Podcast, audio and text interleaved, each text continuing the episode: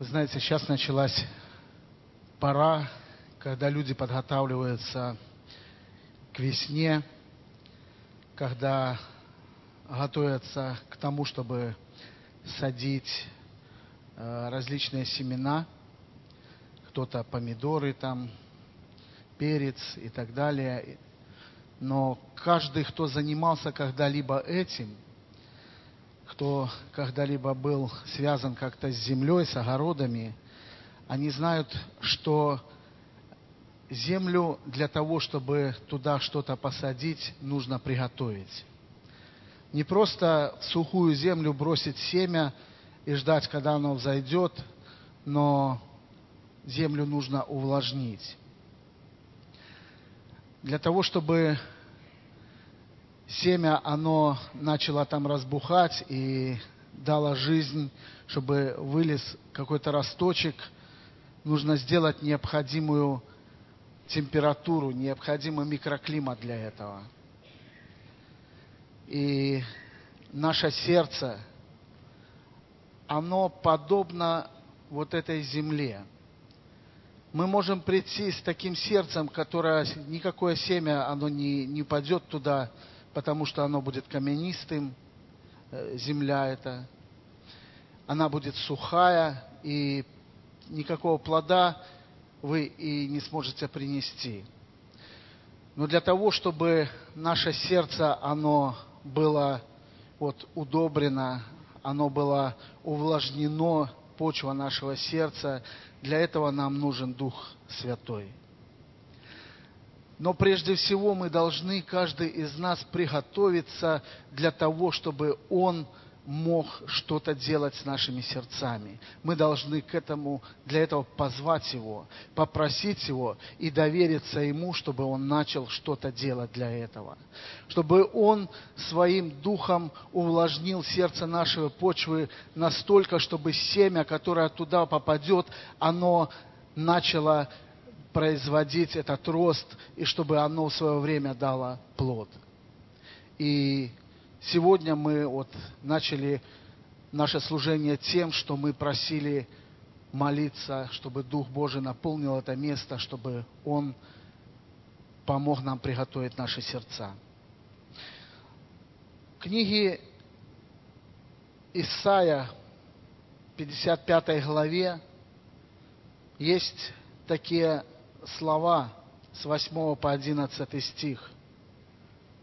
«Мои мысли не ваши мысли, не ваши пути, пути мои, говорит Господь. Но как небо выше земли, так пути мои выше путей ваших, и мысли мои выше мыслей ваших как дождь и снег не сходит с неба и туда не возвращается, но напаяет землю и делает ее способную рождать и произвращать, чтобы она давала семя тому, кто сеет, и хлеб тому, кто ест, так и слово мое, которое исходит из уст моих, оно не возвращается ко мне тщетным, но исполняет то, что мне угодно, и совершает то, для чего я послал его. Вы знаете, братья и сестры, что Господь, Он посылает свое Слово. Но порой вы можете сказать, ну как же Слово Божие не возвращается тщетным, а в моей жизни ничего не происходит. Вроде Он посылал мне, а ничего нету, никакого роста. Но проблема в том, что наша почва нашего сердца, она не приготовлена. Вы знаете, когда сеятель выходит сеять семя, он никогда не будет бросать на дорогу просто семя. В этом нет пользы никакой. Он будет бросать семя именно туда, где почва приготовлена. Вы согласны со мной? Поэтому Господь, Он посылает свое семя, Он посылает свое слово, и это слово, оно не возвращается никогда тщетным оно производит ту работу в том сердце, в почве того сердца, которое приготовлено, которое удобрено. И здесь говорится о мыслях, что Божьи мысли, они совершенно не такие, как наши мысли. Мы порой можем наши мысли э, думать, что они похожи с Божьими, что если нам кажется, что нужно поступать вот так и так, по логике, но эти мысли будут совершенно противоположны тому, что желает делать Господь. Вы помните место Писания, когда Иисус начал открываться э, своим ученикам, что скоро его должны э, убить, то Петр, вроде бы он ничего дурного и не сказал, но он советовал Иисусу не делать этого, не ходить туда, беречь себя. Вроде бы правильно, вроде он заботился об Иисусе, но Божьи планы были совершенно по-другому настроены. Есть притчи, и в притчах такое местописание 14.12. Есть пути, которые кажутся человеку прямыми, конец их – путь к смерти. Говорится ли это только о неверующих людях? Или только о верующих? Но я думаю, это говорится и о тех, и о других. Есть пути, которые кажутся человеку а неправильными. Вот этими путями нормально идти, потому что ими идут все, или нас так учили наши предки, наши родители, может быть, учат. Но написано, что конец важен путей, что они ведут путь к смерти. И это не те пути, по которым хотел бы Господь вести нас. Есть у нас одна личность, которая поможет нам во всяких путях идти правильными путями. И это личность, которая называется Дух Святой. Это одна из ипостасей Бога. И когда Иисус э, в Евангелии от Иоанна, в 14 главе 16-17 стихом говорил, что умоля, умолю Отца и даст вам другого утешителя, и что Он на, для чего Он даст, потому что 16, 14, 26 стих говорит, научит вас всему. Для чего Дух Святой? Для того, чтобы научить нас всему. Для того, чтобы научиться от Духа Святого, нам нужно прежде всего спрашивать Его периодически о чем-то, как правильно поступить. И получается часто, что, может быть, мы и молимся, и говорим, и призываем Духа Святого, и рассказываем Ему наши планы, как правильно бы мы поступили. Мы открываемся Ему и говорим, Господь, я вот хочу то-то и то-то, я думаю, что надо вот так и вот так сделать. Помоги мне это сделать. Но, братья и сестры, мы порой не дожидаемся ответа от Бога, когда Он нам скажет, ну, как правильно это сделать. И порой мы, мы идем этими же путями, которые мы вроде в наших планах, в нашей голове созрели, и вроде для нас это правильно, но они приводят нас не к тому э, эффекту, когда они исполняются. И порой, когда что-то исполняется, то, чего мы вроде так желали, оно не приносит через какое-то время нам той радости, которая бы, которая бы могла принести тогда, когда бы мы поступили так, как Господь бы нам указал правильно. Дух Святой – это личность, которая любит каждого из нас, которая ждет от каждого из нас, чтобы мы с вами обращались к Нему. В этом Его воля. Есть место Писания, где Бог обличает Израиль в том, что они э, непрестанно заблуждаются сердцем и не познали путей Его. Это э, послание к евреям, 3 глава, 10 стих. И это говорит о том, что Бог не желает, чтобы мы заблуждались. Он желает нам подсказывать. Он желает нам указывать правильный путь, ровный путь, по которому идти. Но если у, у людей нет этого желания ну, вопрошать Бога и услышать этот ответ, то мы пойдем неправильными путями, и мы опять сойдем с Божьих путей и заблудимся сердцем.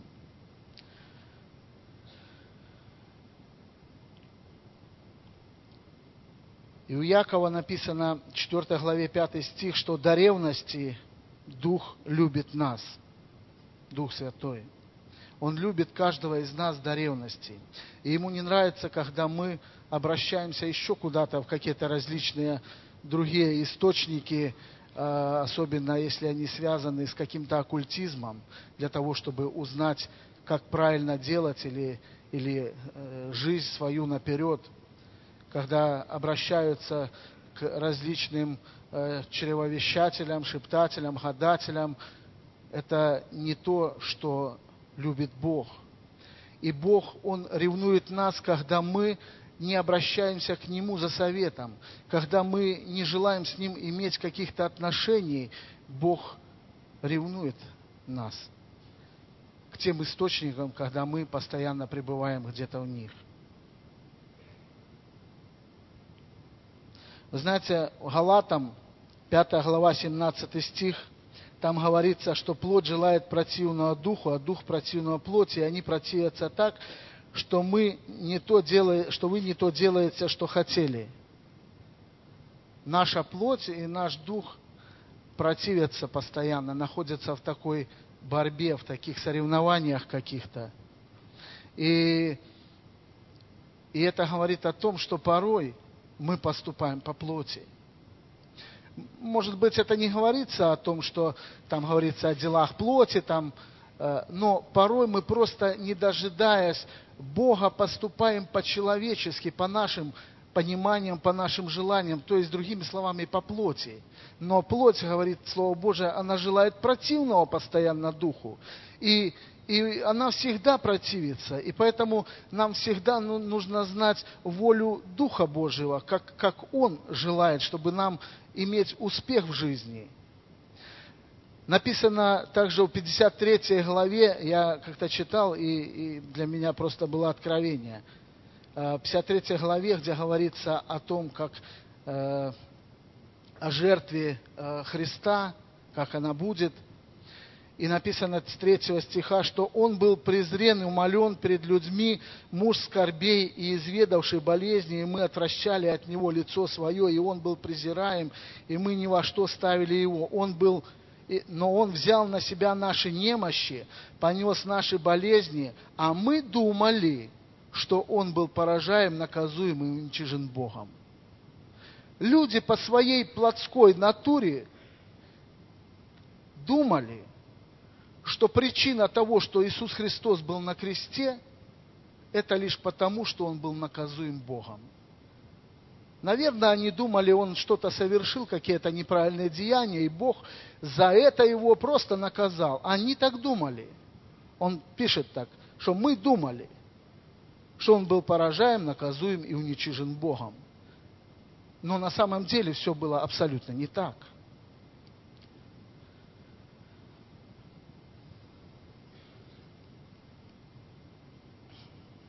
Вы знаете, есть еще несколько мест Писания, где говорится о том, а, как поступали люди по-человечески, как они думали, или когда они обращались к Богу, как происходило. И э, в четвертой, в четвертой э, книге царств, пятой, 5 главы 9, с 9 по 12 стих, там говорится о одном военачальнике, Неимане, военачальнике сирийском. Когда этот человек, он был болен проказой, и девочка одна, еврейка, сказала, которая жила в их доме, сказала, что, ой, если бы ты обратился к Елисею, он бы тебя исцелил. Ну и он по своему человеческому пониманию обратился к своему царю, тот послал письмо к царю еврейскому, иудейскому, тот там разодрал одежды свои, потому что он понимал, что он не Бог, чтобы исцелять. Но узнал Елисей об этом и говорит, пускай он придет ко мне, что ты там рвешь одежды. Когда этот человек послал его к Елисею, тот пришел, и Елисей послал своего слугу, чтобы тот сказал ему, чтобы тот пошел и омылся семь раз в реке Иордан, и, и он обновится кожа его, тела. И мы видим, как отвечает этот человек. Он сильно разозлился. Он военачальник. Он думал, Он говорит, что я думал, что этот человек, он выйдет, возложит на мои больные места руку и помолится, а он даже не, не захотел выйти. Мало того, он послал слугу своего и послал меня омыться в реке Иордан, что у нас реки в Сирии хуже, что ли? Может быть, он даже и омывался в этих реках, да ничего не происходило. Он разозлился, потому что по человеческому своему пониманию он понимал, что с ним поступили несправедливо. Он ожидал другого чего-то. Но был хороший у него слуга, который говорит, отец мой, если ты, ну, тебе бы сказали что-то серьезно, неужели бы ты не сделал, а так, ну, что тебе стоит? Иди да окунись, мало ли что. Тот окунулся семь раз, и все, и проказа исчезла. Царь Давид.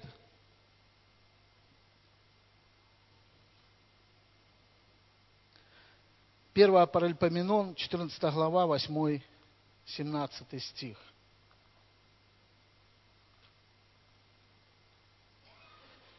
Речь идет о том, что когда Давида воцарили на царство, услышали, вот с 8 стиха, услышали филистимляне, что помазан Давид в цари, над всем Израилем и поднялись все филистимляне искать Давида. И услышал Давид об этом и пошел против них. Филистимляне пришли и расположились в долине Рифаимов. И вопросил Давид Бога, говоря, идти ли мне против филистимлян, и предашь ли их в руки мои? И сказал ему Господь, иди, я предам их в руки твои. Давид, можно было ему и не вопрошать, война пришла, ему нужно идти и сражаться. Но Давид обращается к Богу, к источнику всех знаний, мудрости. И Бог говорит, иди, и ты будешь иметь победу была победа, потом написано чуть ниже, что и пришли опять с 13 стиха, филистимляне расположились на долине.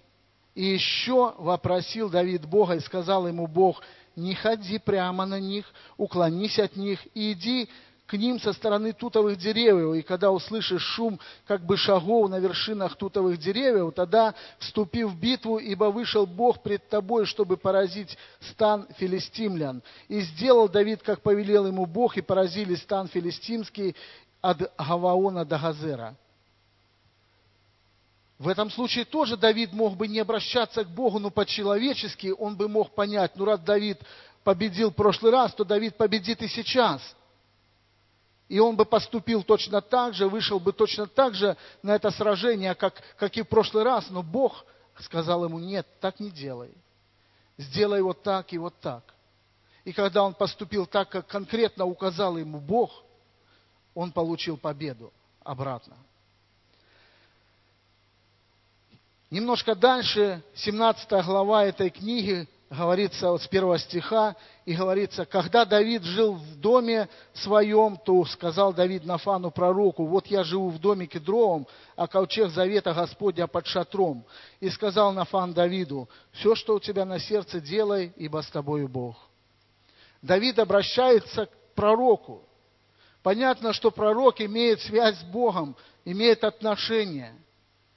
И пророк Разве это было от Господа повеление? Нет, он по своему пониманию, что у Давида все, что Бог за Давида, что все, что Давид не делает, Бог благословляет. И поэтому и это тоже правильное решение. Надо построить дом Богу, чтобы не был ковчег в палатке. Он сказал, все, что на сердце делай. Как бы от Господа нормально это все. Но дальше написано, но в ту же ночь было слово Божье к Нафану. Пойди и скажи рабу моему Давиду, так говорит Господь, не ты построишь дом мне для обитания. И дальше он там говорит, говорит, и говорит о том, что его э, сын, вот он построит этот дом. Потому что Давид много проливал крови там и так далее и тому подобное мы видим, что Бог конкретно указывает человеку, когда тот имеет нужду какую-то. Бог конкретно говорит, конкретно указывает путь, по которому правильно идти. Бог не желает смерти грешнику, написано в Слове Божьем. И Он желает нам всегда указывать правильный путь. но мы порой просто не дожидаемся этого. Наше сердце, оно хочет вот именно так, и мы, поспешив, делаем что-то, не дожидаясь ответа от Бога. Почему? Потому что мы же молились Богу. Ну а что, мы молились, значит, Бог должен, обязан благословить нас. Бог не обязан. Если бы мы вопросили Его воли, да, мы сказали так, как видится нам. Но если бы мы сказали, Господь, это моя воля, но как хочешь ты, покажи мне правильно, тогда Господь ответит. Тогда Он укажет правильный путь. Только немного надо подождать. Ну, бывает, нужно подождать. Не всегда в то же самое время Бог дает откровение. Нафану он дал в ту же самую ночь, не сразу. Есть э, такое еще, коснемся одного места Писания, когда, э, помните, Валаам и Валаак, числа, 22 глава.